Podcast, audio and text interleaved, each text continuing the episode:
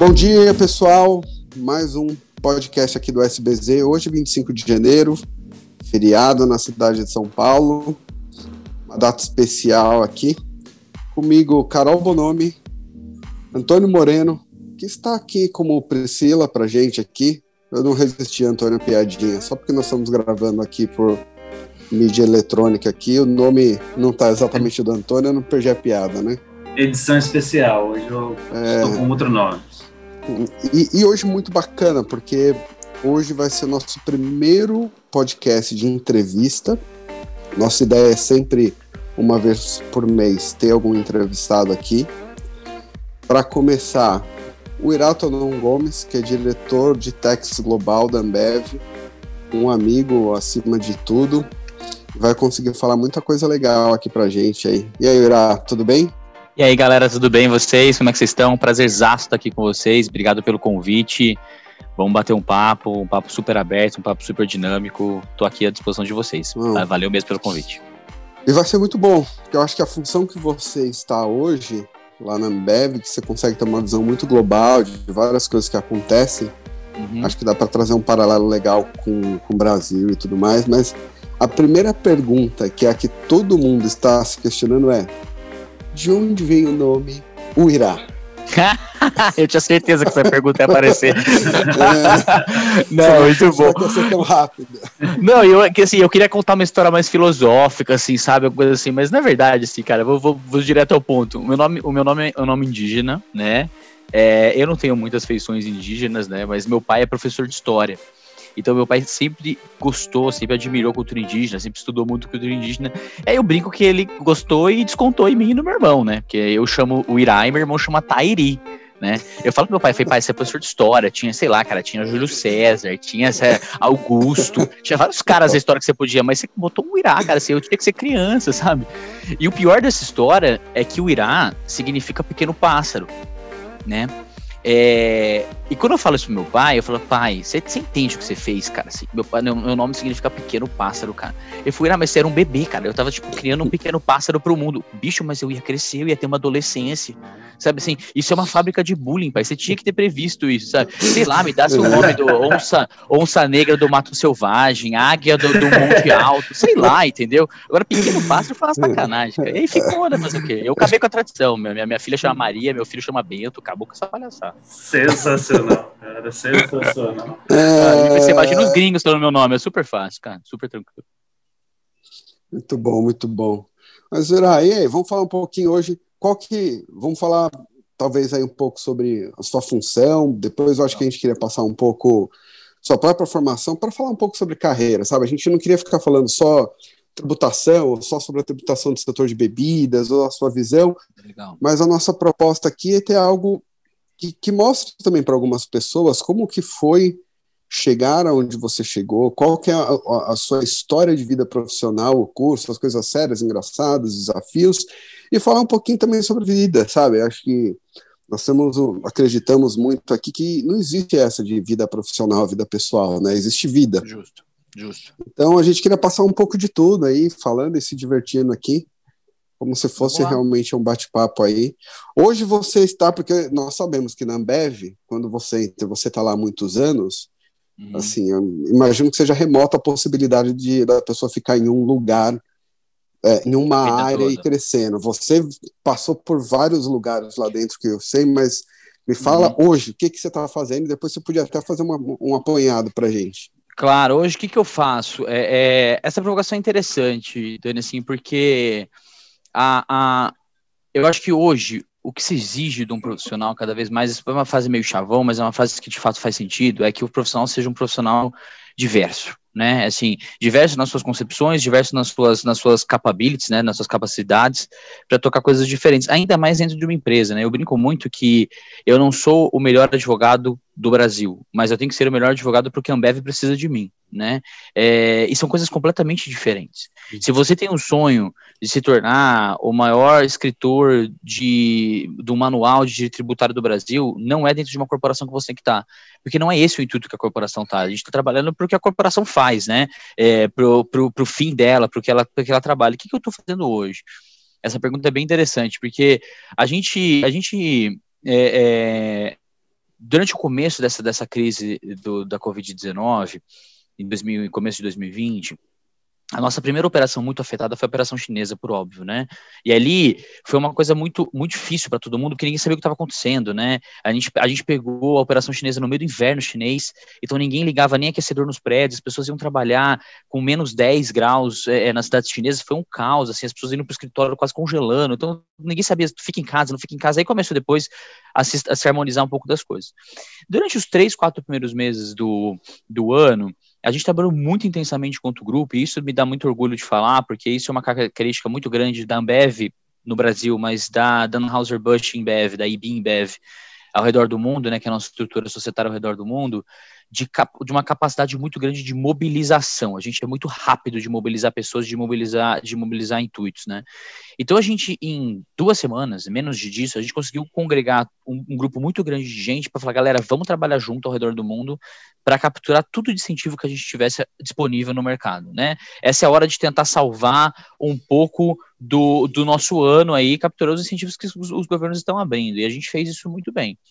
Só que chega um momento desse, desse ciclo de capturar os incentivos, e eu tô dizendo assim, cara, é postergação de folha de salário, não de pagamento da folha, assim que a gente não, a gente não, a gente se orgulha bastante de falar isso, a gente não demitiu nenhuma pessoa desde que a crise do, do, do Covid-19 começou. Então a gente manteve os empregos para, cara, entendendo que a gente faz parte da sociedade, a gente faz parte de uma do, do ambiente que a gente tem que manter. Mas, pô, vamos lá, vamos pegar a prorrogação de, de, de imposto sobre folha, vamos pegar a prorrogação de piscofins, fazer o que tiver que fazer, né? E no momento dessa crise toda, desse, desse movimento todo, alguém levantou a mão, muito sabiamente, e fez uma segunda pergunta, tá? Mas quem vai pagar a conta? Né? E aí é, é óbvio que o movimento reverso disso que já está acontecendo no mundo é os estados, os, os, os países, né, começaram a soltar benefícios ao redor do mundo, mas uma hora eles param e falam, não tem mais dinheiro, eu preciso que volte esse dinheiro. Esse dinheiro volta em for forma de tributação, né? Se eu não tenho crescimento econômico, isso vai voltar na forma de tributação de uma maneira acelerada. E hoje a minha função dentro de um time super, super multidisciplinar é, é mapear e atuar em todas as possíveis reformas tributárias que estão acontecendo nas operações da, da IBI, da IBIMBEV ao redor do mundo. Hum, hoje a gente está Hoje a gente está mapeando 16 grandes países, então é quase Américas como um todo, né, que concentra 60%, 70% do nosso, do nosso business. Aí Europa e Ásia, né, e, e mais África do Sul, na, na África, que é um país super importante para a gente. Mapeando as, as, as, as, as reformas tributárias, mas muito menos no intuito dessa vez, gente, assim, só de proteção, mas no intuito de mostrar para os governos o quão impactante é você simplesmente ser, ser simplório nessa discussão e aumentar a tributação de álcool, né? É um setor que paga muito imposto, é um setor que paga seu imposto justo ao redor do mundo, paga bastante imposto. Então a gente está tentando mostrar para os países assim, qual é o impacto disso, quais são as alternativas que vocês têm com relação a isso, e como é que a gente pode ajudar, como é que a gente pode parar com esse conceito do eu contra você e começar a botar tudo na mesa para a gente entender que isso é um ambiente só. Ou a gente melhora o ambiente, vai, ou vai todo mundo realmente demorar para se recuperar dessa crise. Hoje eu estou fazendo isso. Hum, legal. E, e, nessa sua experiência, você tem vendo alguma coisa bacana assim, dos outros países no sentido de, de reformas que, ao mesmo tempo que abrace o setor, permitem uma arrecadação? Porque é, você vai saber falar isso melhor do que ninguém, mas as pessoas como um todo têm uma percepção do, no seguinte sentido, que se precisar tributar, tributa bebida e ponto final, tributa arma, tributa, tributa tudo que é supérfluo e ponto, assim.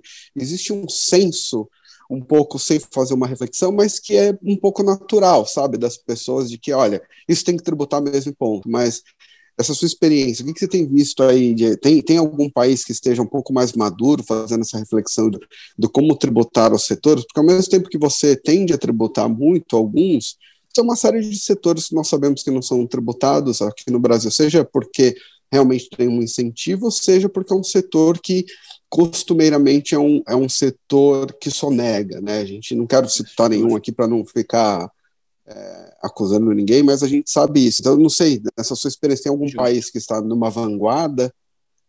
Ótima pergunta. Eu dividiria essa resposta, Danilo, assim, talvez em alguns pilares, assim. Eu diria um primeiro, um primeiro ponto é, é entender o setor do álcool como um setor que gera externalidades, mas um setor que paga impostos, eu já vou falar sobre isso. No segundo momento, entender o quanto esse setor de impostos, setor de álcool está inserido na sociedade e como a cadeia de valor gera, gera impacto na sociedade, onde ele está inserido. E aí, no terceiro, no terceiro pilar, eu diria o seguinte: quais são as alternativas? E aí, pensando muito friamente, quem são os perdedores e quem são os vencedores dessa, dessa crise que, que o mundo se colocou, né? Vou começar da primeiro, posso? Quando você olha o setor de álcool, por exemplo, vou te, vou te dar um exemplo ao redor do mundo para a gente não usar só o Brasil, porque o Brasil é o país do é o país do caos da tributação, isso é uma verdade. A gente compara o sistema tributário brasileiro com o resto, é, é, ele é caótico, até te explicar, mas ele ao mesmo tempo, cara, ele é um sistema extremamente versátil e a, a capacidade que, a, que as autoridades brasileiras têm de conectar pontos na tributação brasileira é muito interessante de ver, tá? Assim, é difícil você ter um aspecto da, da, da, atividade econômica brasileira que não seja tributado, né? E você pega aspectos ao redor do mundo que você fala assim, vou te dar um exemplo besta, tá? Ó, puxa, é, é, o Canadá, por exemplo, não aplica o VAT canadense, né? É, o imposto indireto canadense sobre vendas de mercadorias estrangeiras cuja empresa que esteja vendendo não tem, não tem um estabelecimento no país. Então, por exemplo, o que, que acontece no Canadá? As fronteiras do Canadá são lotadas de centros de distribuição de várias empresas gigantescas de marketplace que começam com A e vendem ao, ao Canadá inteiro é, a mercadoria sem pagar um centavo de VAT. Por quê? Porque o Canadá nunca se tocou que tinha que pegar VAT disso, entendeu? Qual é a chance disso acontecer no Brasil? Nula, né? Assim, é menos 12 a chance disso acontecer no Brasil. Então, as autoridades brasileiras são muito conectadas, são muito rápidas de se conectar. Depois a gente fala um pouco sobre o, o, a parte boa disso, né? Agora, quando a gente fala disso, por que a gente fala bastante? É, eu vou te dar um exemplo de fora do Brasil. A gente é responsável, só a, a IBI é responsável pelo, pelo, pela geração de 1% do PIB da República Dominicana. 1% do PIB Nossa. inteiro da República Dominicana é gerado só pela, só pela IBI lá. É, é uma empresa extremamente é, é, é presente dentro da, da, da, da, cultura da República Dominicana e a gente paga 4% de todo o imposto do país. Então, quando você faz Nossa. essa comparação, você fala assim, cara, mas espera aí, eu pago, eu pago, desculpa, eu pago 8% de todo o imposto do país, tá? E aí o setor, aí a gente paga, a gente soma tudo, dá, dá 8% com todos os impostos. É 4% de VAT, imposto de renda, tá. contribuição de folha, tal, tal, tal, tal, tal. Eu falei, cara, se eu tenho 1% da, da, do PIB do país, por que, que eu pago 8%? Ah, porque, cara, você é cerveja, você gera impacto, tal, tal, tal, tal. Mas, cara, o setor cervejeiro gera no outro, no outro lado um impacto na, na, na, na, cadeia de valor que é gigantesco. Em países, em países desenvolvidos, eu estou falando principalmente de Europa e Estados Unidos, a gente gera cada um emprego direto, a gente gera 17 na cadeia. Em países subdesenvolvidos, a gente gera de 50 a 70. Na África, a gente gera 70 empregos a cada emprego direto que a gente gera. Porque você gera emprego na, na, na agricultura, você gera emprego na distribuição, você quanto, cara, quanto menos desenvolvido, o país também tem menos tecnologia, então ele precisa de mais braço, né? Então, puxa, como é que um setor pode ser tão tributado se ele gera tanto impacto na sociedade? Se você parar para pensar que a ABI tem hoje 150 mil funcionários no mundo, eu tô falando que a gente gera 4 milhões de empregos. Entendeu?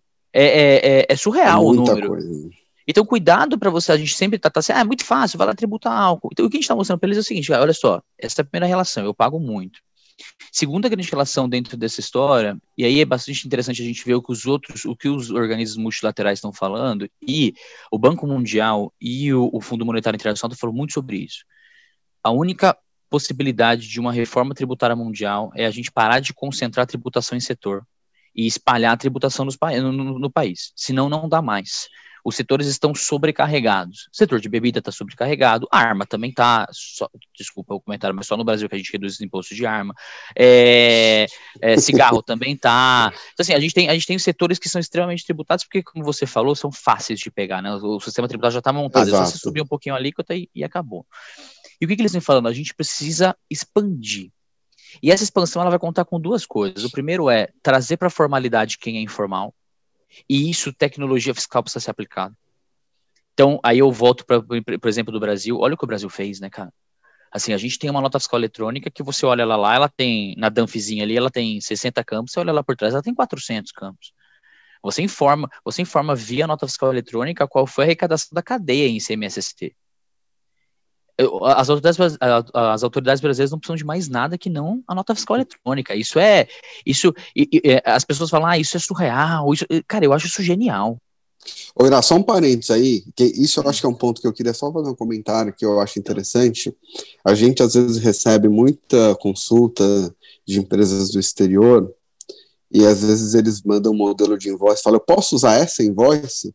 Aí eu olho para aquela pergunta e falo, meu, você não está entendendo onde você está entrando. Você, você tá existe... pisando, querido? Não, você, você não está entendendo. você está no primeiro mundo de tecnologia fazendária, assim. Você não está entendendo. No Brasil, e, e, de verdade, eu acho que isso é um mérito, é de se aplaudir, porque todas as iniciativas do governo, independente do nível que for, fosse como foi feito quando você pega os últimos 10, 12 anos, começando Incrível, lá né? atrás, com tudo, nota fiscal, todos os projetos e tudo que foi feito, é incrível. A verdade é que hoje, uh, eu vou falar assim, especialmente a parte federal, talvez estadual também, a verdade é que você faz hoje e a Receita, eles conseguem ter uma visibilidade maior dos problemas de muitas empresas do que as próprias empresas. Sem dúvida eu nenhuma. não estou conseguindo ter essa visibilidade de todos esses Sem dúvida, então, ele assim, te dá aula, ele te dá aula sobre você mesmo, sem dúvida nenhuma. Ele te dá aula sobre você mesmo. Então, assim, é, de verdade, eu vejo essa parte eu vejo como um mérito. Eu não quero entrar no aspecto aqui de da fiscalização como um todo e, e, e despreparo ou da relação belicosa mas olhando uhum. essa parte de quem se envolveu para desenvolver ferramentas como um todo, cara, é, é, é, assim, é digno de, de aplaudir e isso ajudaria muito quando você pensa até globalmente, se você tivesse esse nível, né? Esse ponto, no, num campo 100%. global seria fantástico, mas desculpa, eu te cortei para fazer esse Não, não, esse, o seu comentário ele é ótimo, porque você vê, é, e olha, olha que interessante o que você acabou de falar, né, assim, a gente tá falando de uma história de 12 anos, é muito curto, né? Assim, é, a, o desenvolvimento que o Brasil fez, das primeiras discussões de alargamento da base de cálculo do PIS da COFINS para 10.637, na que você para ali e fala assim, tá bom, tá na hora da, da Receita Brasileira também aprender que não dá para trabalhar nessa, nessa falta de, de preparo. E a Receita fez o trabalho dela muito bem feito. Né, ela foi atrás, ela se especializou, ela gastou dinheiro, ela investiu dinheiro, eu diria. E esse investimento de dinheiro, eu vou te ser muito sincero, eu, é, como, como representante de tech de uma grande companhia brasileira, a maior pagadora de impostos privados do Brasil, eu sou totalmente a favor. Se todo mundo estivesse pagando a sua parte correta no Brasil, eu posso até discutir se o álcool devia pagar mais ou menos, mas não é isso que eu quero discutir. Meu ponto é se todo mundo pagasse, eu poderia continuar pagando meu imposto de boa. O meu ponto é, cara, é justo eu pagar e o resto não pagar? Então eu prefiro que a Receita Federal faça o trabalho dela, porque eu sei que eu estou pagando. Eu sei que eu estou pagando, eu sei que eu não, eu não tenho. A gente tem um, um, um, princípio dentro da Ambev que ele é muito forte, que a gente não pega atalhos. E isso é muito forte aqui dentro. Eu nunca vou deixar de pagar o um imposto como planejamento. Isso não existe. Ah, puxa, passou errado. Tá bom, vou lá, pago, resolvo minhas multas aqui, resolvo minha vida. Mas meu ponto da tecnologia fiscal e que vem sendo usado ao redor do mundo, de novo, é para você ampliar a base e dar a, a, às autoridades fiscais a visibilidade do dinheiro que está no mercado, né? É, gente, a gente está falando de uma América Latina no qual, por exemplo, 70% do mercado peruano é informal. 75% da economia da República Dominicana é informal. 80% da economia do Quênia é informal. Como é que você mantém esses países subdesenvolvidos com esse nível de formalidade? É impossível. Porque tem o resto dos 20% que são formais precisam pagar um imposto para todo mundo. E aí eu chego pro álcool e falo assim: álcool, você me desculpa, querido, mas você paga 20, você vai ter que pagar 35. Cara, mas eu gero 60 empregos, eu vou ter que mandar a gente embora. Cara, eu não tenho o que fazer, porque eu não sei, eu não conheço esse mundo. Tem gente lá fora que eu não sei nem quem é. Então a gente vem conversando muito com as autoridades, no seguinte sentido também, deixa a gente ajudar. Porque se você fala que você tem 75% do mercado que é informal, eu conheço esses caras. São meus clientes, cara. Eles são meus clientes, eles são clientes da Coca-Cola, eles são clientes da, da PepsiCo, eles são clientes da Mondelez, eles são clientes das empresas, cara. Se esses caras vendem alguma coisa, eles vão comprar de alguém. Vamos, vamos se ajudar, vamos parar com esse clima de novo. A tua palavra belicosa é importante. Vamos parar com esse clima e vamos botar todo mundo para se ajudar. Esse, é, esse é um aspecto que o Banco Mundial vem falando bastante sobre isso. E, e o terceiro aspecto disso é quem deveria começar a pagar mais? Né? Eu não quero entrar em confusões aqui com outros setores, não é meu intuito, mas está nítido que o setor de bens de consumo foi o setor que perdeu nessa, nessa, nessa, nessa pandemia. A gente não ganhou nessa pandemia, a gente saiu, a gente saiu derrotado dessa pandemia. É um setor extremamente tradicional em, em alguns canais de distribuição que foram extremamente afetados, como restaurantes, como bares, como lojas, etc., que foi muito afetado ao redor do mundo. Os, no, os pequenos negócios foram quebrando, saiu um dado há uns, seis, uns quatro meses atrás da, da FGV, dizendo que cerca de 30% a 35% dos bares de São Paulo e Rio de Janeiro que fecharam por causa da pandemia não vão reabrir, que quebraram. Eu tô falando que o setor de bares e restaurantes de São Paulo e Rio de Janeiro, que somados tem 23 milhões de pessoas, 35% se morreu o setor. Nossa, Olha, isso, isso, é muito impactante para negócios como, como o, o, da, o da Ambev BI, como o da Mondelez, como o da Coca-Cola, como de outras grandes empresas que trabalham com, com o setor de, de pequenos negócios. Mas existem outros setores que saíram muito, saíram muito na, na vanguarda saíram, e, e ganharam muito com essa, com essa mudança do novo normal que está todo mundo brincando, né? As pessoas comprando de casa, as pessoas comprando digitalmente, as pessoas transitando digitalmente nas, nos seus negócios, as pessoas mudando negócios tradicionais físicos para negócios digitais. E eu acho que os, eu acho que os mercados precisam começar a olhar para isso, né? É, aqui a intenção não é de maneira alguma jogar ninguém embaixo do ônibus, de maneira alguma, mas isso é uma evolução do negócio, né? É, isso é uma evolução da economia. Isso há 20 anos atrás não existia, gente. O que que existia? Existia você ir no supermercado, pegar sua sacolinha e comprar. Então, eu tributo o que está na sacolinha. Agora, essa sacolinha não existe. Assim, e, eu não estou falando só de, de, ir na internet e comprar uma cerveja na internet. Eu estou falando de ir na internet e comprar um filme. Eu estou falando de ir na internet uhum. e, cara, e comprar uma música. Isso não existia 30, 20 anos atrás. Então, os setores tributários, os, a, a, os, os, os, os, sistemas tributários, diria na verdade, não estão preparados para isso. E aí você me perguntou, quem está à frente, o Irã? Quem está nitidamente tomando a, a, vanguarda dessa discussão? Sem dúvida nenhuma, a Europa. Sem dúvida nenhuma, a Europa. É, não, é, é sempre assim, né? É, eles são sempre pioneiros nessa discussão. E, e, e, são duas discussões diferentes na Europa, né? Porque a Europa tem um conceito muito grande sobre, sobre bem-estar social, então a, a, atuação de estatal na Europa ela, ela, é uma atuação destacada em termos de sociedade, eles acreditam na participação do Estado na sociedade por, por questões políticas, questões culturais, então eles entendem que pagar imposto faz parte da democracia, né? Existe um livro de um professor americano de Harvard, que fala sobre isso, né?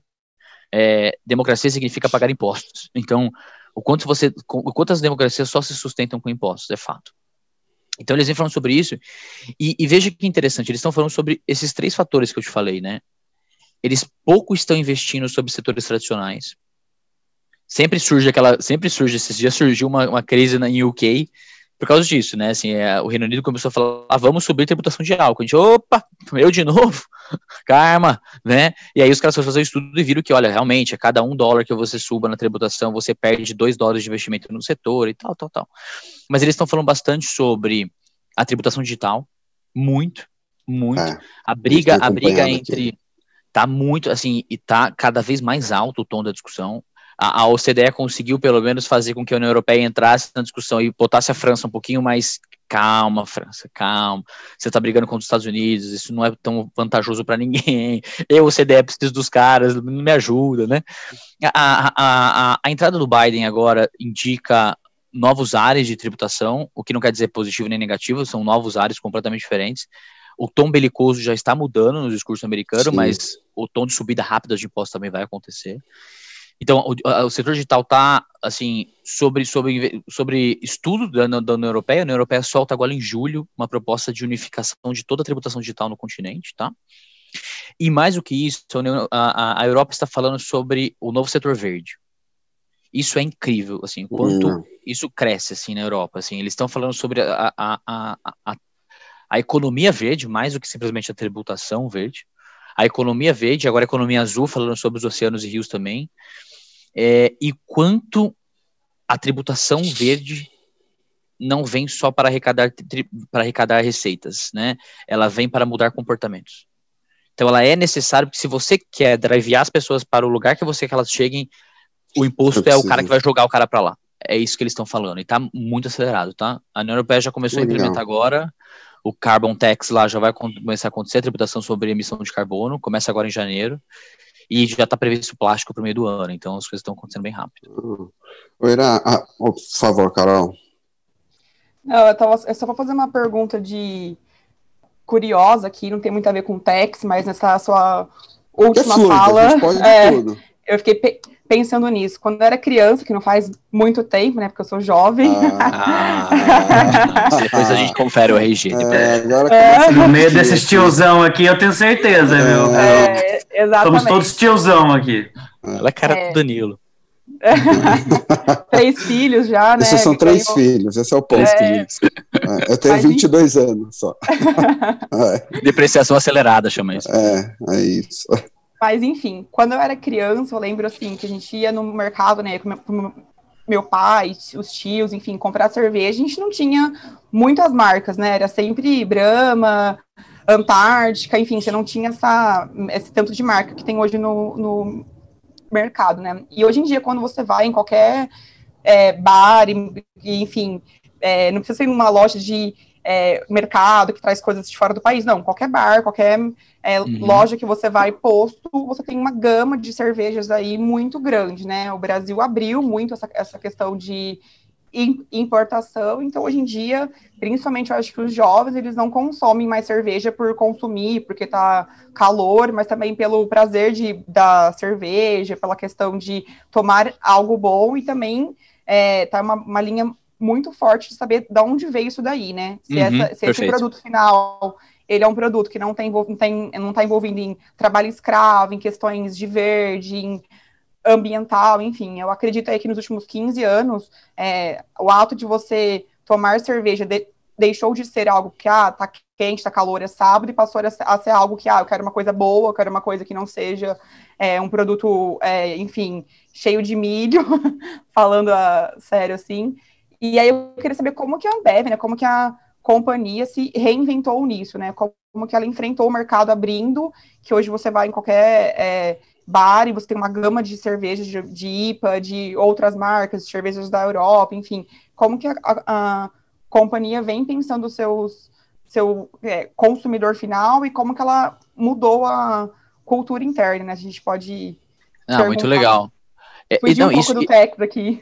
Não, é ótimo. É muito mais divertido falar de cerveja do que falar de imposto.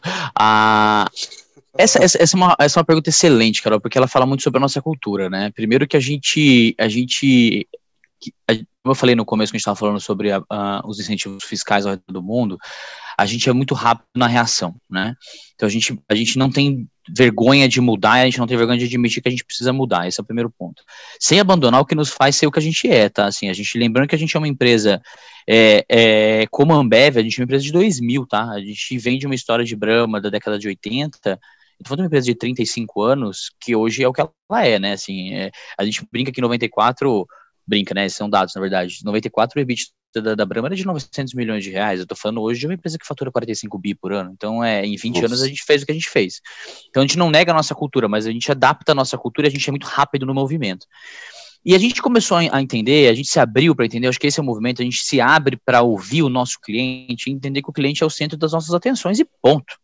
Cara, se o cliente quer. E a gente tem que começar, de novo, falar o que a gente falou no começo, nós, nós fazemos parte de uma sociedade diversa. Graças a Deus. Somos uma sociedade diversa. Então, pessoas gostam de coisas diferentes. Então a gente tem que parar de querer, de querer entubar no, no, no, cliente, desculpa a expressão chula, mas a gente tem que parar de querer que, que o cliente tome o que eu quero que ele tome. É, é cara, você vai tomar Skol, Brahma e Antártica. Cara, muito legal. Eu adoro Skol. Vai na praia, ela é leve. Eu adoro Brahma. Eu sou brameiro, na verdade, né? Adoro Brahma. Você vai no Rio, cara, Antártica combina com o Rio de Janeiro. É, cara, assim, é, é um calor. Eh, eu morri no Rio dois anos pela Ambev, né? É um calor que você fala assim, eu preciso de alguma coisa que me refresque, né? Só que aí você também fala assim, tá bom, mas eu quero poder jantar com a minha, com, meu companheiro, com a minha companheira, que quer que seja, para tomar uma cerveja mais pesada, para tomar alguma coisa que me traga mais, mais, que me remete mais sabor do que leveza. E eu não vou tomar essa cerveja na praia porque eu vou infartar. Beleza, mas eu tô à noite com meu, com meu, com meu, com meu companheiro, com a minha companheira em Porto Alegre a, a 10 graus, tá tudo bem para mim. E eu quero poder experimentar uma IPA, eu quero poder experimentar uma cerveja, que a gente vem falando bastante, Carol, sobre essa nova família cervejeira brasileira. O Brasil é um país que sabe fazer cerveja muito bem, galera, assim. Então, assim, é o que a gente vem fazendo com a Colorado, é provar que, cara, e se eu misturar fruta na cerveja? A Colorado vem desde a década de 90 misturando mel na cerveja. E aí a gente cria essas lendas do, da, da, da lei da pureza alemã, que só pode portar malte. Gente, a Rugarden produz Os belgas cerveja. não acreditam, né? E os belgas, assim, eles infartam cada vez que você fala isso para eles. É. Os caras, produ os caras produzem Rugarden. desde 1350, é. usando casca de laranja e semente, semente de coentro. E alguém vai querer ensinar para esse cara que você só pode colocar malte na cerveja. O que, que o cara fala? Sabe que isso é falta de criatividade. Eu não gosto. Tchau. Na minha cerveja, no meu país, isso não existe. Então, assim, eu acho que você tem que ser muito. Você tem que ser muito aberto e, e, e reativo. É, reativo não, é, é, é, você tem que ser muito, muito reativo no sentido de você reagir rápido, tá? Eu, eu, me fugiu a palavra aqui, mas você tem que ser muito, você tem que ser muito aberto a ouvir o teu cliente, Carol, e assim entender que no setor de bem de consumo, ou você ouve o seu cliente ou você morre. Então, cara, hoje você sai, você sai de uma década de 80 que você tinha Antártica, Brahma Skol em garrafa de 600 ml só, para um portfólio hoje de quase 500, de 500 rótulos no Brasil, que vão desde a lata fininha, a lata maior, a, a garrafão, garrafinha, long neck, long neck personalizado, então você pega a long neck da, da Budweiser, foi desenvolvida no Brasil. A long neck da Budweiser é única para Budweiser, ela é, ela é, o vidro é silcado com a, o escudo da Budweiser. Você pega a lata de Becks, a lata de Becks tem, na, na, na latinha da Becks, ela tem o, o, o símbolo da Becks, você está tratando o teu cliente, o teu consumidor, com o carinho que ele merece. Esse é, o, esse é o grande ponto. Então a gente mudou por causa disso. Mas sabe o que é legal também disso tudo? É que de 80% a 85% de todos os mercados cervejeiros do mundo são locais. Então Isso. a gente pensa muito nas marcas estrangeiras, mas é que a gente gosta de, de, tomar alguma coisa de vez em quando, mas os mercados são locais, o que demonstra mais ainda o quanto o quão vinculado aos países a gente está sabe? Então você desenvolve, como a gente vem fazendo agora com o mercado, com o mercado que se chama de craft, né, que são os artesanais. Vamos trabalhar com esses caras, cara. Vamos trazer esses caras para perto. Vamos abrir nossa fábrica, por exemplo, a gente abriu nossa fábrica em, em Petrópolis para esses caras testarem coisas deles, usando o, o, o nosso poder fabril, né? Você tem todos os equipamentos, querido, vai lá e testa. Então você aprende com, com o ambiente, você vai criando uma reciprocidade no ambiente, é bem legal. Você tem, vocês têm muito isso, esses testes, por exemplo. A IBM tem aquele conceito de garagem, né? Salvo engano, uhum. eles têm algumas ao redor do mundo. Vocês têm alguns laboratórios que têm uns, uns mestres cervejeiros, cientistas gourmet doidos que podem testar o que bem entenderem para ver que cada vez mais, cara. cerveja. Cada vez mais. Você vê, a gente faz isso bastante nas marcas mesmo. Então, eu vou te dar um exemplo. Uh, vocês conhecem a Vals? Sim. A Vals é uma cerveja, é uma cerveja de origem de BH, né? É, que foi, começou a fazer parte da família Ambev aí faz 2016, quatro anos. É, e o que, que a gente faz com a Vals? A Vals é uma cerveja que, cara, é liberdade total. É uma, a gente brinca que é cerveja arte, né? É, uma, é mais do que uma cerveja, é uma criação, uma obra de arte. E existe um grupo da Vals, um grupo, um grupo por assinatura da Vals, um clube de assinaturas da Vals, que você recebe todo mês duas garrafas. Só que assim, é cerveja, por exemplo, Halloween, foi muito interessante. O Halloween eles eram uma cerveja com abóbora, e uma delas era pimentada e a outra não. Hum. Então o rótulo era, cara, travessuras ou gostosuras, descubra qual que tem pimenta. Olha você enfiava na tua gosto. Uh, ai, meu Deus. e era super, obviamente que era uma pimenta super bem colocada, nada para machucar sua boca, mas assim, era, você sentia nitidamente a diferença entre as duas. Então você testa, né? A nossa fábrica da, da, da Boêmia em Petrópolis, a fábrica mais tradicional da, da, da companhia hoje em termos de tempo, hoje está 100% aberta para os, as micro cervejarias irem testarem produtos delas, para aprenderem a fazer, para usar equipamento que eles não têm, né? Os equipamentos são caros, né? Por óbvio. Então a gente está cada vez mais integrado nessa comunidade, de fato. E, assim, mudando um pouquinho, a gente até volta daqui a pouco para o tributário, mas como a gente é bem fluido aqui, acho que seria legal ver um pouco de você, um pouco da sua trajetória. Assim. Você é advogado de formação, mas fala Dá uma apanhada aí, como foi? E aí eu tô pensando até em pessoas mais novas que estão ouvindo e que têm as suas Legal. aspirações e ambições, mas como foi? Por que em algum dado momento você que trabalhava no escritório resolveu ir para a empresa? Como, como que isso ocorreu? Enfim, acho que seria legal ver um pouquinho de, Vamos lá, de você. Óbvio, óbvio. Eu acho, que faz, eu acho que faz todo sentido, né? A gente fala muito sobre técnico, mas por trás do técnico existe uma pessoa que tomou decisões, né? E por que, essa pessoa toma essas decisões? Acho que isso é importante. eu, eu, sou advogado de formação, né? É, me formei na Universidade de São Paulo, em Direito pela Universidade de São Paulo. É, e aí, o que, que eu fiz, né? Durante a universidade, eu estagiei no escritório, então eu, eu estagiei em três escritórios diferentes. Dois rapidamente, foi muito rápido, e eu fui sem querer parar no tributário, né? É, foi que eu conheci um cara chamado Danilo Leal aí, que A gente se encontrou pela vida. Nem Ou seja, a gente faz, não, faz tempo. É melhor não lembrar a data disso. É melhor lembrar. Não fale em anos, não fale em anos, não fale anos. Foi por um é. dia. Tava dando né? tudo certo até esse dia, né? é, tava, tava, tava, a carreira cara, tava voando. Minha carreira tava, cara, tava assim, sonhando. E, e daí você vê que a realidade é bem mais dura, né? Você fala, errei, né? Imagina, pelo contrário. Ele, ele brinca não, comigo ó, até hoje, assim, que, que me ensinou a dar nó de gravata, cara. E pior que é verdade. Eu criei esse menino. Eu Você tava acredita? lá, eu e ele, em algum órgão da prefeitura, que eu nem sei que órgão era mais. Execuções municipais. Execuções municipais, nossa senhora, um lugar, aquela coisa, carpete feio, aqueles órgãos. É o que eu brinco, né? Que eu falo, certeza que alguém tava comendo pão ali, esfarelando, caindo na mesa, não sei o quê. e aí a gente, na espera, ensinando ele a dar nó de gravata. Eu tenho certeza que ele só Quatro chegou. Quatro horas e meia esperando. Por causa do nó de gravata. Tudo isso para ir para depois para a Ambev, onde a gravata foi abolida dos advogados antes de qualquer outro lugar. Ou seja, não contou para nada essa, essa edição na minha vida. Até, até um detalhe, viu, Ura? Eu participei ah. do processo de treininho da Ambev e eu cheguei de terno e gravata, foi, foi falar com alguém do, do corpo jurídico e o cara falou: Você quer ser presidente da empresa hoje? Quanto que é? Que eu cheguei o único de e gravata na empresa. Né? O único. Não, de ah, vez quando entrevista de... para presidente, não, é, foi engraçado. De vez em quando eu apareço de terno e gravata para alguma reunião, que você vai fazer uma reunião com o governo, uma reunião com, com autoridades, você aparece, né? E a pessoa olha para sua cara como se fosse um monstro. Você fala, gente, calma, calma, faz parte da minha vestimenta. Mas o que, que eu fiz, gente? Assim, eu, eu, eu, eu era estagiário do escritório, né? E aí é, tive uma experiência super interessante, super rica dentro do escritório de advocacia de São Paulo. É, cresci dentro do escritório, aprendi muito no escritório.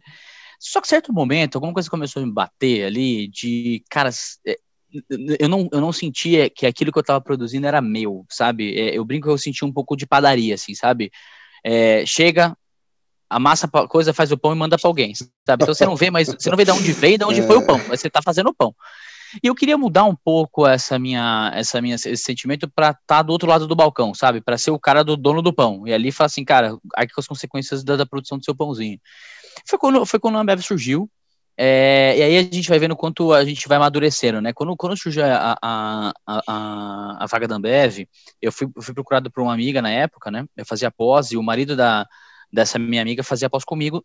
Não, e aí, cara, o que aconteceu? Surgiu essa vaga na Ambev, é, eu fui convidado por um colega que fazia pós comigo, eu, fazia pós, eu tava fazendo pós em tributário na USP também, e aí, no meio da pós, ele me convidou, falou, cara, abriu uma vaga na Ambev, a gente acha que a minha esposa tá lá, ela acha que você tem super perfil e tal, tal, tal, tal. E, cara, aí baixa a tua arrogância da juventude, né? Nossa, o que eu vou fazer numa empresa? Porque eu sou um advogado, eu gosto de escrever peça, eu era do contencioso, então, cara, eu gosto de ir lá, então, aquela coisa, né? Do, do, do, jovem de 22 anos que acha que é dono da, do mundo, né? Eu fui, fui ouvir, entrei, estou aqui até hoje, né? E foi realmente uma experiência muito, muito diferente, eu diria, no primeiro momento, né? Assim, quando você é advogado, a primeira coisa que você pensa é que você vai estar tá de frente para um juiz, que você vai mudar o mundo, que você, cara. E, cara, a empresa não é assim, né? Porque, que nem a gente conversou no começo, eu não preciso ser o melhor advogado do mundo para trabalhar na Ambev, eu preciso ser o melhor advogado que a Ambev precisa de mim, né? E as coisas são completamente diferentes, né? Você trabalha com, com contingência, você trabalha com riscos para a empresa, você trabalha com tomadas de decisões para o negócio, você assume riscos para o negócio, que não necessariamente são de acordo com a melhor doutrina, ou você se apoia no melhor parecerista da história. Cara, não é isso, né? Você quer ver negócio acontecendo. Que, sinceramente, eu conheço bastante o trabalho de vocês, que pouco do que a SBZ faz, né? conhece o negócio do cliente para dar opinião para o cliente. Não, cara, assim, ah, eu tenho um parecer que diz que se você, cara, o seu parecer não me ajuda. Eu preciso saber o seguinte, como é que eu resolvo o meu problema, né? Então é bem por aí. E eu adorei esse aspecto de trabalho desse jeito, sabe? Assim, é, cara, o Irá, se vira, bicho. Vai e resolve o meu problema. Eu tenho, eu tenho um, um chefe que ele fala assim para mim, o Irá, não me importa se o pato é macho, eu quero o meu ovo. Cadê o meu ovo? Eu falo, cara, mas o pato é macho. Adorei. Deixa eu explicar uma coisa, é um pato. Pato não bota ovo. É. Este é um problema seu. Ele brincava comigo. Você ganha 14 salários por ano para resolver os meus problemas. Eu ganho 14 para cobrar você que resolve os meus problemas. E a gente trabalha muito bem. Esse foi, inclusive, meu melhor chefe até hoje. Hoje, VP de Relações Corporativas da Ambev. É. O Ricardo Mello. E ele me ensinou muito de cultura e tudo mais. E aí, essa, essa cultura do ser dono, de tocar as coisas, de, cara, ser, você ser de fato dono da tua caixinha, dono da tua, do teu espaço, me fez crescer muito rápido e aquela coisa de daqui que você resolve e tal, tal, tal. E aí eu acho que é um pouco do que eu falo muito para a juventude com quem eu entrevisto hoje, né? Tô ficando mais velho, fazer o quê, né? É, eu falo muito para eles, gente, sim, vocês têm que estar mais abertos aos desafios que a vida te apresenta, assim, sabe? Vocês estão muito, vocês estão muito com essas caixinhas muito prontas com a cabeça de vocês, assim, de olha, a minha vida vai ser aos 22 eu vou fazer meu intercâmbio, aos 23 eu vou ser o Steve Jobs, aos 24 eu vou ganhar o mesmo dinheiro que o, que o, o, o Bill Gates ganhou, aos 26 eu me aposentei. Gente, a vida não é assim. Assim, você vai capotar durante essa sua vida, só que você tem que estar um pouco mais disposto a, a fazer coisas que pessoas mais maduras propõem para você, né? Eu brinco muito com as pessoas que trabalham aqui comigo no Ambev de que galera, vocês ainda estão na fase do eu acredito, sabe? Então, cara, assim, fecha o olho e pula. Eu tô falando pra você, pula, bicho, pula que vai dar certo. Eu já estou aqui embaixo. Pula e vamos ver se vai dar certo. Nessa história de pular a vez vai dar certo, esse é meu chefe que falou a história do pato para mim. Ele falou: Irá, quer ir pra Salvador? Eu fui para Salvador, ser, ser o, o regional jurídico no Nordeste do Brasil. Foi a melhor experiência de vida que eu já tive ali que eu comecei a ver como, quanto o Brasil é diverso, quanto o Brasil é grande, quanto o Brasil é rico, né? É, pessoas, cara, vivendo uma vida muito pior do que eu vivia com um sorriso no rosto. Era, é, foi uma experiência de vida muito legal. Pena que eu ganhei 12 quilos. Eu ganhei 12 quilos no Nordeste. 12. Eu comia muito. Eu tava sozinho, né? Assim, aí você fala assim: o que eu vou fazer? Vou comer e vou beber, né? Era isso que eu fazia. As pessoas falam: você vai pra praia correr? Eu falei: gente, olha pra minha cara, filha, eu não nasci pra correr na praia. Eu não, tenho, eu não posso pra uma tunga branca e correr na praia. Não vai ser uma cena bacana. Aí eu fiquei dois anos no Nordeste, casei, não com a pessoa que eu conheci lá, casei com a pessoa que eu conheci no colégio. Estamos fazendo hoje, esse ano, nós vamos fazer 20 anos juntos. Meu Deus do céu. 20 anos. 20 anos. é uma santa, né? É uma santa. É uma santa, é uma santa, é uma santa. É, aí a Fabiana foi comigo para o Nordeste, mudamos para o Rio. Eu virei o gerente regional jurídico do Rio. E aí entra um pouco do que eu estou falando dos desafios, né? Você topa mudar e você topa assumir coisas novas. No Rio de Janeiro, eu, tributarista, né, cara? Formado pela USP, pós-graduado pela USP. Meu orientador, quando eu conversei com vocês, meu orientador foi o professor Paulo de Barros. Cara, estudando, cara, a aplicação de Luma na decisão tributária, meu Deus, eu penso hoje, meu Deus, que eu estudei isso? É, e, cara, eu fui pro, pro Rio de Janeiro e 70% do meu, do, meu, do meu problema era, era trabalhista, cara. E eu sabia de trabalhista o quanto todo mundo sabe, sabe? Eu falei, meu Deus, o que, que eu faço agora? E a vida se, a vida se, se, se, se toca, né? Eu fui o, o, o, direito regional jurídico responsável pelo carnaval. Então, assim, cara, caótico o carnaval, né? É, foi ótimo, mas eu só podia beber no último dia, então não foi tão divertido assim. É, aí de, do Rio de Janeiro eu vim para São Paulo, ainda como jurídico, e nesse, nesse ano de São Paulo, foi quando eu me tornei sócio da companhia, então você vê como as decisões da vida o pular também te dá consequências, né?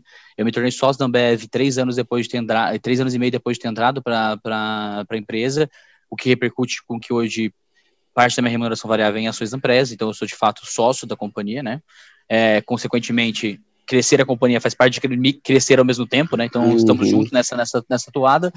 E aí, cara, foi a hora que eu tomei uma decisão muito forte na minha vida, assim. De novo, aquela história de você ser o, o melhor que a empresa quer de você, né?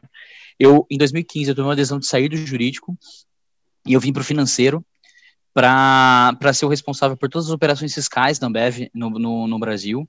Então, eu fui, eu fui ser dono da célula fiscal do, do, da Ambev no Centro de Serviços Compartilhados que a gente tem, que é uma, uma das grandes forças que a Ambev tem no Brasil hoje. Era, uma, era um time de 180 pessoas, né? Então, é, é uma, é uma máquina Nossa. viva, assim. A melhor uma experiência só é uma empresa fiscal, né? Totex, é exatamente, exatamente. Ninguém acredita, mas é isso mesmo. E, cara, você imagina, a gente entrega mil obrigações acessórias por mês, a gente paga 16, 18 bilhões de imposto por ano. Então, assim, tem que ter gente para fazer isso tudo acontecer, né? É, foi a melhor experiência de gente, de gestão, é incrível. É, mas é um, é um Brasil difícil, né? O Brasil tributário de operação é um Brasil difícil. Em 2018, eu saio dessa operação, então três anos depois, de toda essa experiência de gente, então você vê que você vai, você vai fechando um pouco das suas capabilities, né? Então você, você vai conhecer coisa nova, você vai trabalhar com gente, você vai trabalhar com gestão. Em 2018 eu volto para um cargo super técnico, no qual era eu e duas pessoas, eu, eu, eu, viro, eu reviro, na verdade, dono da, de, da tributação de imposto de renda da Ambev. E aí não é só Ambev Brasil, Ambev, Ambev estrutura societária, uhum. então a gente tem 84 países abaixo da estrutura societária da Ambev. É, 84, desculpa, 84 é, é, sociedades abaixo da Ambev, são 18 países diferentes. É, e aí em 2019, cara, eu topo um outro desafio, foi quase dois anos de, de, de, imposto de renda, para migrar para um, um setor de tecnologia. A gente começa a implementar tecnologias diferentes para aplicação fiscal.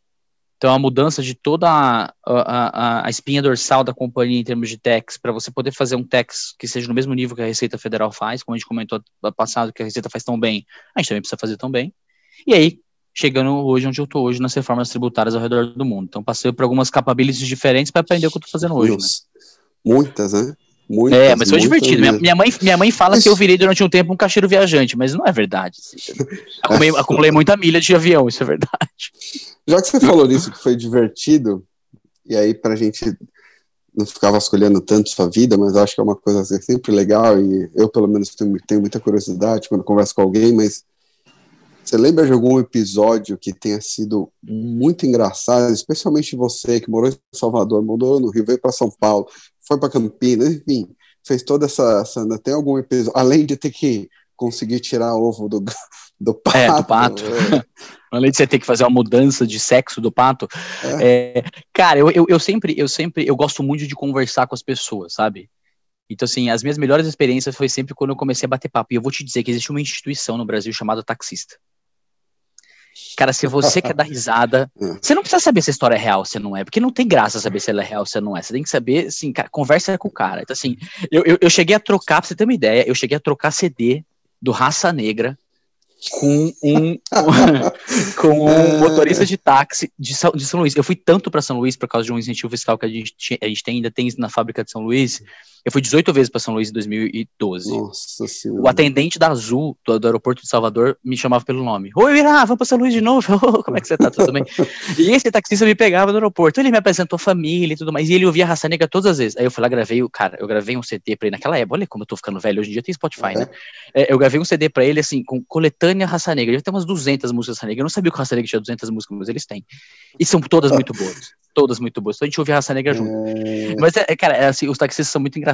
Uma vez que eu cheguei em, São, em Teresina, Teresina é o lugar mais quente que eu já fui na minha vida, assim. Cara, é, é um negócio surreal, assim. É um calor que não passa, ele, ele circunda você e você parece que tem um peso na sua cabeça, você vai morrendo com o calor.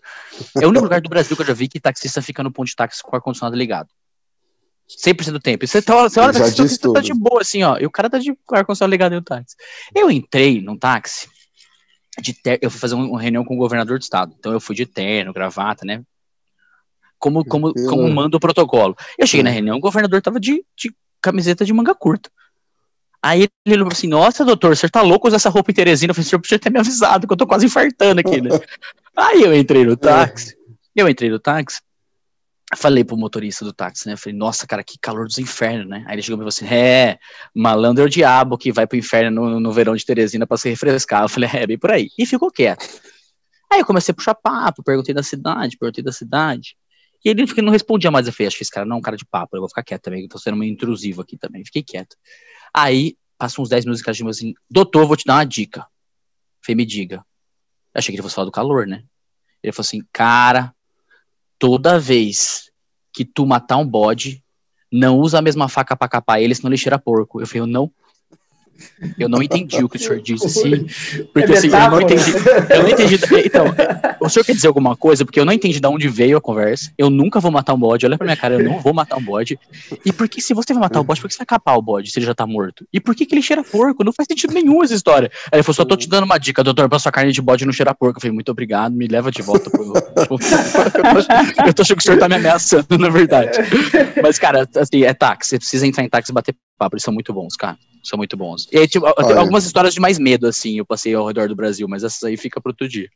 mas já que você falou de táxi e a gente abriu essa nossa gravação brincando com o seu nome, eu lembrei de uma coisa que era muito boa nesse mesmo estádio que nós fizemos, e também entregando a idade aqui, porque existiam aquelas operadoras né, de rádio táxi, que eu nem sei se hoje ainda tem, e eu me recordo que quando eu ia cada qual ali, estagiário, indo para o seu respectivo fórum, de repente estava assim no táxi, eu ouvi assim, baixinho ali na rádio táxi.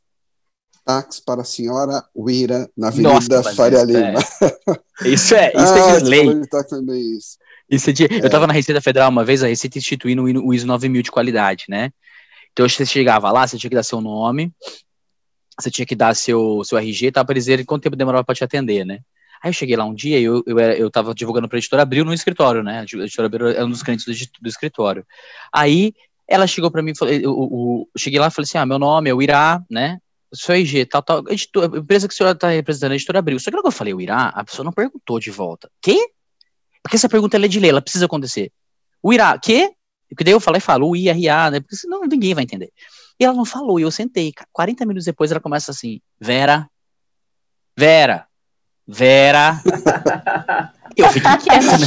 Óbvio que eu fiquei quieta, eu vou levantar. É. Aí ela vira Vera, da editora Abril. Eu falei, putz, cara, o que, que, eu faço? Eu de terno e gravata, eu levantei e falei, oi, ela falou, você é a Vera? Eu falei, você fala, papai, cara. Eu falei, não, ela, ela viu um UIRA, ela falou, óbvio que é Vera, que vai ser UIRA. E aí, eu, e aí, é. até hoje tem gente na Ambev que no meu nome no celular dos caras é Dr. Vera. Tá sacanagem. é o bullying corporativo, né? Culpa de quem? Do meu pai, né? Eu falei, meu pai devia ter parado com essa história. Muito bom, sério. Bom, eu aqui, de novo, puxando um papo que não é de Tex. Ai, puto, mas enfim, chega, né? Chega de, de Tex. Mas enfim, eu acho que como você falou, é numa, umas falas atrás, né? A Ambev vem mudando aí, vem, enfim, mudando tanto o seu portfólio de produtos como a sua cultura também, né? E aí eu queria fazer uma pergunta, que é um tema que eu gosto muito, a Dani também ama esse tema, que é a questão de, de diversidade, né? Como ah, que a empresa está pensando nisso, se está pensando, como, como que está essa, essa questão, que eu acho que isso é um tema muito valioso aí, né? Puxa, eu acho que legal, eu, eu, eu amo esse tema de paixão, assim, muito mais do que Tex, inclusive. É... Eu também, eu, eu, eu também, muito mais que Tex. da boca pra fora. Não, cara, eu, eu acho que eu, eu acho que eu costumo, eu costumo brincar, assim, é, Carol, que diversidade, eu quero que todo mundo perto de mim queira falar de diversidade. Se ele falar isso por um intuito de vida, se ele falar isso por um interesse econômico, se ele falar isso porque tá todo mundo falando, agora eu preciso de gente falando. Deixa mais para frente que o mundo faça esse filtro. Eu preciso de gente que fale sobre esse tema. E a gente tem que reconhecer que o tema de diversidade ele surgiu nas empresas como uma necessidade de se adaptar à realidade que está posta, né? A gente goste ou não as empresas, gostem ou não as pessoas que são eu me desculpa usar uma palavra forte, mas eu vou usar, que são misóginas, que são racistas, que são homofóbicas. O mundo é um mundo diverso. Se você não quer esse mundo, querido, se mude para uma ilha deserta e fica lá sozinho, porque o mundo é um mundo diverso. Só que durante muito tempo, cara, a gente se escondeu atrás de estándares e de bandeiras dentro das corporações, fingindo que essa diversidade não existia. E fingindo com que, que ela não, não me afetava, sabe? E, e o primeiro momento que as empresas começaram a perceber que isso afeta, as afetava era quando ela começou a perceber que essas pessoas são seus consumidores, querido. Né? Então, assim, quando você, você me fez a pergunta sobre cerveja, você me fez uma pergunta assim: ah, as pessoas querem saber as origens das coisas, cada vez mais. A gente, a gente visitou, eu visitei um tempo atrás uma empresa na, na Itália, é, eles estão usando blockchain no rótulo do vinho para mostrar qual foi a hora da colheita da uva para que tenha, a, o consumidor tenha segurança para saber que aquele cachinho de uva que está dentro da, da, do, da garrafa de vinho dele. Porque, cara, o cara gastou com essa tecnologia, não é um negócio simples de implementar. Ele, mas ele sabe que isso agrega valor porque o consumidor quer saber de onde ele vem. Essa é a única parte que eu lembro do benchmarking, tá? Depois o benchmarking começou a apagar um pouco na minha cabeça, assim. O cara tava experimentando vinho, foi meio difícil, né? O final do benchmarking. Falar de blockchain, querido, eu já esqueci tudo que você falou. Mas, voltando ao tema de diversidade, acho que é um pouco disso. Isso foi uma reação. Mas é uma reação que aconteceu, demorou muito para acontecer, e eu acho que a gente precisa cada vez mais acelerar ela. É, o, o, o, numa discussão que eu tive sobre isso esse tempo atrás, eu vou tomar a liberdade de falar isso com, com meu pai. Meu pai é um cara que me inspira muito nessa discussão. Porque, como eu falei para vocês, ou você entra nessa discussão porque ela é um intuito de vida, ou você entra nessa discussão porque ela é interessante para sua empresa. Eu entro nessa discussão porque ela é um intuito de vida para mim, porque eu aprendi isso em casa, né? Meu pai é cara trabalhou muito tempo no movimento social, meu pai trabalhou muito tempo num movimento social em Campinas chamado Assembleia do Povo, que fazia moradia popular para as pessoas e tudo mais. Então, é um tema com o qual eu convivo desde a minha infância em casa, né? Quando eu comecei a conversar com meu pai, meu pai usou uma frase comigo esse tempo atrás, dizendo que, o Irã, a sua pressa não apressa a história que não é uma frase dele, é uma frase, é uma, é uma frase que ele, ele pegou do Paulo Freire, inclusive.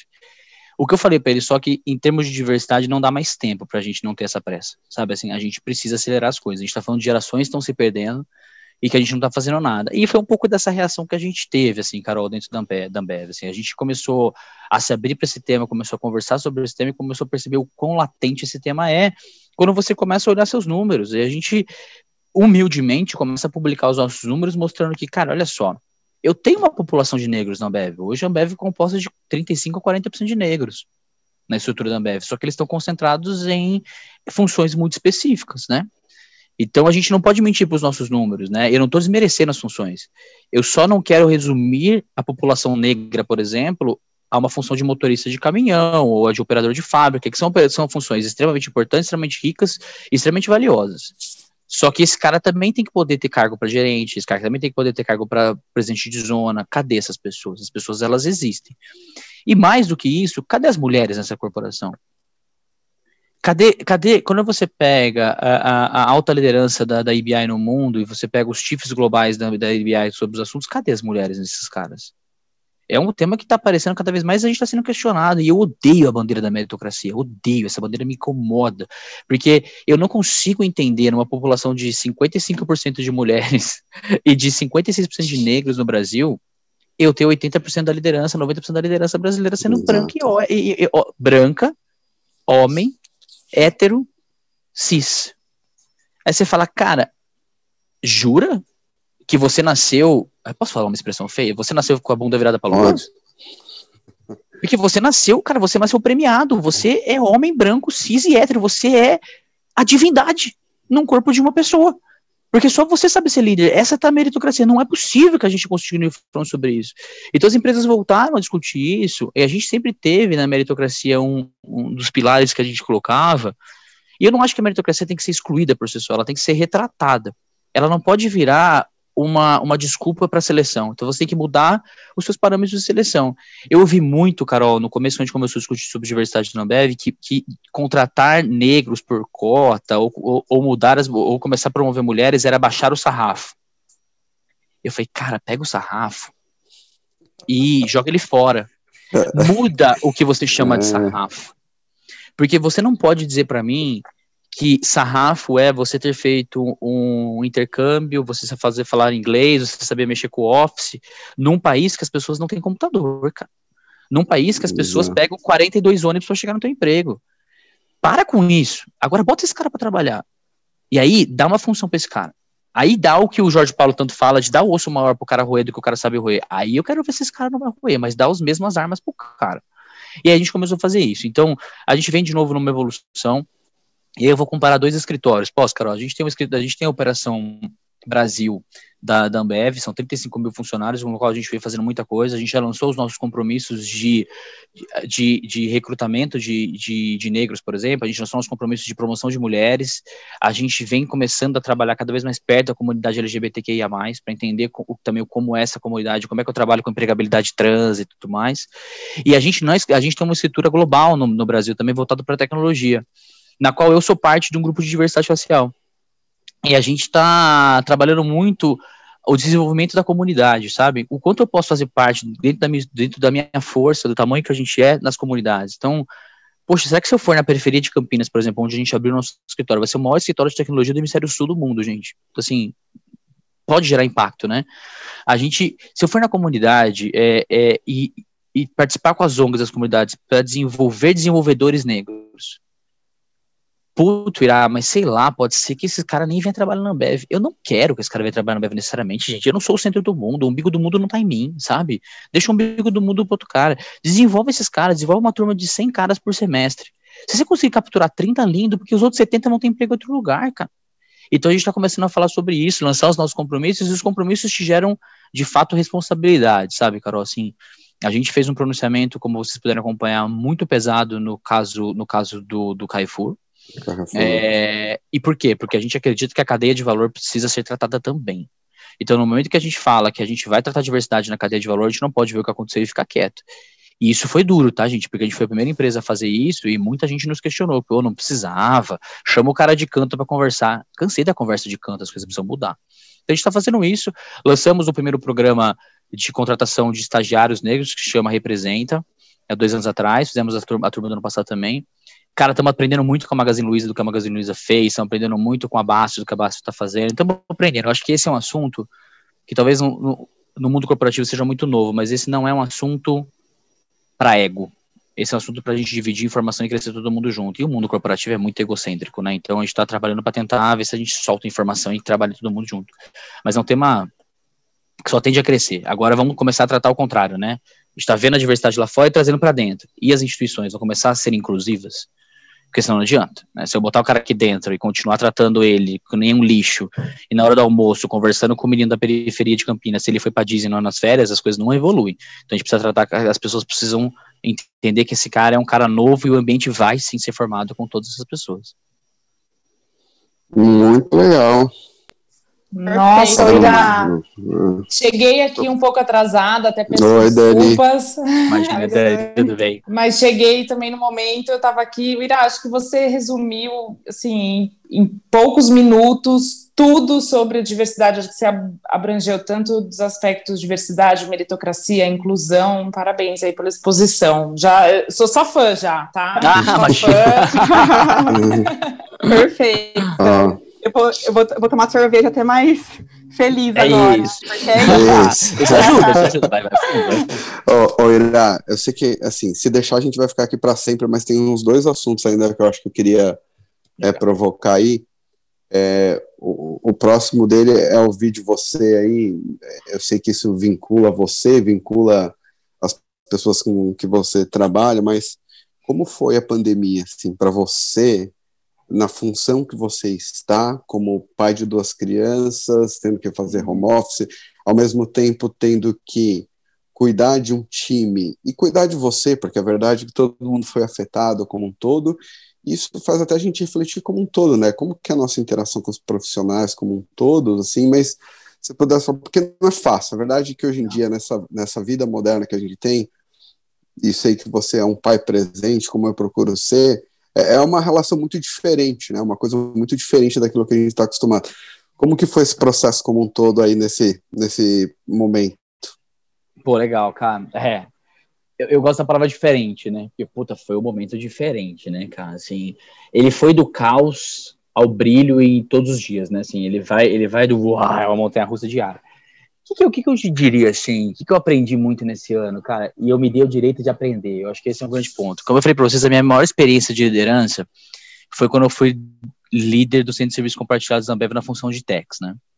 Tinha 180 pessoas abaixo de mim. Durante um período tive 350, porque eu fui dono da contabilidade na Ambev também durante um tempo. É, no período de, de licença maternidade de uma, de uma querida amiga. Então, assim, era uma experiência de gestão, mas é aquela experiência de gestão ali, cara, no tete a tete, no tambor, no ah, vamos, vamos, vamos. Cara, a primeira coisa que você tem que aprender é como é que você lidera pessoas pelo Zoom, sabe? E, e, eu acredito muito em liderança no seguinte sentido, cara, eu sou meio radical com liderança, assim. Você tem a opção de não ser líder. Não aceite a função. Só que se você optou, querido, você, você vai ter que ser até o final. O líder não tem direito de abrir mão da liderança, ou de estar tá mal, ou de tudo mais. Você tem o direito de ser ser humano e de buscar ajuda, acho que isso sim. Mas esse era o momento que a liderança precisou mais se aparecer. Eu acho que você conseguiu claramente dividir os líderes que são presentes independentemente da plataforma, dos líderes que, cara, não, não vou dizer fugiram, mas que não souberam se adaptar a esse momento. E isso fez muita diferença para os times. Porque se você, líder, que tem o poder de botar todo mundo no Zoom e bater um papo, tá perdido, o teu cara que tá lá no interior de algum lugar, que você não conversa com o cara há três meses, o que, que esse cara tá fazendo? É muito difícil, cara, é muito difícil. Eu tinha, eu, eu era, por exemplo, eu era dono de uma função quando eu era dono da Ambev, eu, eu a gente tem um escritório em Luxemburgo, responsável pelas nossas holds e tudo mais. Cara, se você não puxa o cara para uma conversa, você deixa o cara isolado lá três anos, né? Porque o cara tá cinco horas de frente de você, você precisa atuar. E esse momento de Zoom foi um pouco disso. Esse é o primeiro ponto. Como profissional, Danilo, eu me dei, eu me dei o direito de tratar um pouco também da minha cabeça, cara. Eu acho que esse é uma coisa que eu gostaria de falar bastante, ainda mais em janeiro, que é o mês da, da segurança psicológica e tudo mais. Cara, foi o primeiro ano que eu fiz terapia e me ajudou demais na minha função. Me ajudou a ser um profissional que eu preciso ser e dar o que eu preciso dar, e me ajudou a ser pai, cara, porque assim, você tá aqui, vocês estão ouvindo esse silêncio aqui, porque hoje, coincidentemente, a minha esposa está com os meus filhos trancada num lugarzinho ali para tentar que a gente fica que senão eles estariam nesse momento assim, um pula aqui, Aí você é, bota no mudo, bota a mão na boca aqui assim, ó, pra ninguém ver, você fala assim, sai de cima do sofá pelo pai amado. Você começa a acreditar em anjo da guarda, porque as crianças não morrem. Você fala, não é possível que a criança não, não morreu com essa pancada que ela deu na cabeça. Assim, a vida vai. E você vai aprendendo. Cara, ele é caótico porque tem vezes que você não pode, né, cara? Sendo muito honesto. A gente, nós somos profissionais, nós entramos em calls sérios, nós entramos em reuniões de discussões pesadas. Só que, cara, ele também te dá o direito de quatro horas da tarde, você tem um intervalo na tua agenda, você senta e toma um café da tarde com teus filhos. Quando a gente fez isso, cara? Pois é. Sim, é, eu ainda hoje moro no interior, eu moro em Campinas, vocês moram em São Paulo, eu acho. Cara, você gasta três horas de trânsito na sua vida. Então você sai de sua casa às sete horas da manhã e volta da sua casa às oito. A gente, a gente viu nossos filhos pouco. Essa pandemia nos deu o direito de falar assim, cara, presta atenção nas prioridades da sua vida, assim, sabe? Então, assim, foi um momento muito difícil de aprendizado, mas foi um momento que, cara, hoje eu olho para trás e falo assim, cara, que gostoso ter visto essas crianças crescendo, desenhando aqui comigo, fazendo call comigo. O pessoal começa a brincar com eles que eles estão começando a se apaixonar por Tex. Eu estou evitando isso, para que eles não façam isso na vida deles. Mas, cara, é isso. A minha filha, de vez em quando eu pego ela sentada brincando chefe, ela bota o fone e começa, chefe, você fez tal coisa? Eu falei, cara, meu Deus, o que eu tô ensinando pra minha filha, meu Deus do céu. Mas, cara, faz parte da vida. E deixa eu perguntar, você tá lendo alguma coisa por esses dias? Algum livro? Tô lendo um se livro. Se não tiver lendo nada, se você quiser falar de algum que você acha que é bacana. Tô lendo. Eu sempre gosto de entender. É, cara, eu, tô, eu, eu, acabei de ler agora em janeiro um livro que chama Nem Preto Nem Branco, muito pelo contrário, da Lilia Schwartz. Muito interessante. É um recorte que a Lilia faz é, é, de um outro livro dela que chama Brasil, a Bibliografia. Então, ele é um livro que você começa a ler um pouco da história do racismo no Brasil. Então, para aprender mais rapidamente sobre essa origem, foi bem bacana e ela é, ela é, é, é, eu gosto demais do que ela faz, do trabalho dela. É, e tô lendo neste momento um livro que chama Tituba, A Bruxa de Salem. Fantástico. É, o livro é pesado, é um livro forte, um livro gostoso de ler. É, ela escreve muito bem, tô lendo, tô lendo Tituba agora. E o próximo, que já está aqui separado para eu ler, vai ser o Evangelho segundo Jesus Cristo, do Saramago. Sensacional também esse. Começa esse em, em fevereiro. Muito vale bem, a pena, vale a pena. Vale bastante a pena. E, cara, eu tô lendo, li muito ano passado a Jamila Ribeiro. Nossa, eu amo ela. Sou Qualquer coisa fã. que você me der dela, eu vou ler. Ela é, ela é impressionante. Ela é impressionante. Ela é ótima. Gente, muito bom. Acho que a gente já estourou o que podia e o que não podia aqui. A gente falou um pouco de tributação, vida, que é muito do, do da proposta que a gente queria fazer para não ficar eu tô lendo Tituba para aplicar na reforma tributária da, da, da Inglaterra, que daí é vai ser ótima a proposta de reforma tributária depois. Mas Tituba é excelente. Mas o, o, o, ponto, eu acho que é o que é muito do que a gente queria aqui era um pouco isso, entendeu? Era fazer um, um ambiente para e eu não gosto da palavra discussão, né? Aprendi que não é discutir, é dialogar. Porque a discussão sempre um ganha e um perde, e o diálogo é o entendimento por meio da palavra, né? David Bohm, um cientista maluco aí, fantástico, é, indicação até num consultor nosso aqui do escritório, e que o diálogo é quando você passa o seu entendimento sem julgar, sem nada. E eu acho que o nosso propósito aqui, Legal. uma discussão como essa, era ouvir um pouquinho de tributação, um pouco do que você faz, perspectiva, mas saber quem é a pessoa também por trás do profissional, sabe? A gente não pode esquecer que por trás do CNPJ tem muito CPF, entendeu? Muito CPF. Então, cara. Que só existe assim, o CNPJ porque tem muito CPF, na verdade. Exato, exato. Acho que não tenho nem como, como te agradecer aqui. Foi, putz, não poderíamos ter começado como, com entrevista melhor aqui. Acho que pelo contrário, eu que agradeço. Direito. Puxa, foi, foi um prazer Muito gente. legal, gente. Muito, muito, muito gostoso. Muito legal mesmo. Eu sei que vocês não vão querer me ver de novo, mas me convida de novo. Vai, e na próxima, certamente com a cervejinha, como a gente combinou o happy hour. É isso, é isso. E aí o papo tem que ter de sexta, sem eu ainda tô dando a desculpa que eu tô correndo, sabe? Então, puta, vamos só de ah, sexta, tá. pelo amor de Deus. Sexta-feira, e sem limite para acabar, né? Porque aqui é a gente, infelizmente, tem que parar, né? Algum momento. A gente faz tipo live sertaneja, começa, mas não tem fim, sabe? É. e o Irá, eu e a Carol, a gente faz parte do comitê de diversidade do escritório, já, já sinta-se convidado para alguma das nossas palestras esse ano. Puxa, tô dentro. Só sobre diversidade. Tô dentro. Nós o, temos... dia, a hora que vocês quiserem. Ô, Dani, a cada quanto tempo? São ciclos internos, né? Mas é uma vez por, por mês, mais ou menos, tá acontecendo? É, a gente tá montando o calendário isso. agora. agora é, o calendário de 2021, porque ano passado o nosso projeto já bombou, então agora a gente quer expandir, fazer umas coisas, um calendário direitinho. A gente vai. Não, tô por aqui, foi o que eu te falei. Pra mim, é. tema de diversidade é um tema ah, zero ego. A gente precisa aprender e falar. A gente precisa conversar. A gente tava no, no, no WhatsApp aqui já, né, Dani? Nossa, ele tem que vir falar no comitê. É. A gente já tava aqui. Tô dentro. Legal. Tô dentro. Realmente, Tô aprendendo cara, muito. Parabéns. Você viu um cara especial mesmo. Dá pra ver tudo que você fala, a maneira que você se comunica. Foi, foi incrível. Você dedicar esse tempo pra gente e fez muito assim. Bom, foi, né, gente? Pô, eu não conseguia. Eu não conseguia eu não queria fazer pergunta, eu queria deixar ele falando, entendeu? Ah, é sensacional. Não faça isso, não faça isso, cara, porque não tem limite. Vai custar caro, né? Não, beleza, mas foi. Não, não tem um limite, eu não paro, cara. É, não, não faz isso não, a gente vai ficar três dias aqui. A gente pode ficar. Vamos, a gente bom. pode ficar uns minutinhos aqui, mas ah. vou encerrar a, grava a gravação aqui, gente. Muitíssimo obrigado. Espero que todos tenham gostado. Um beijo. Isso aí. Beijo, pessoal. Foi um prazer. Beijo.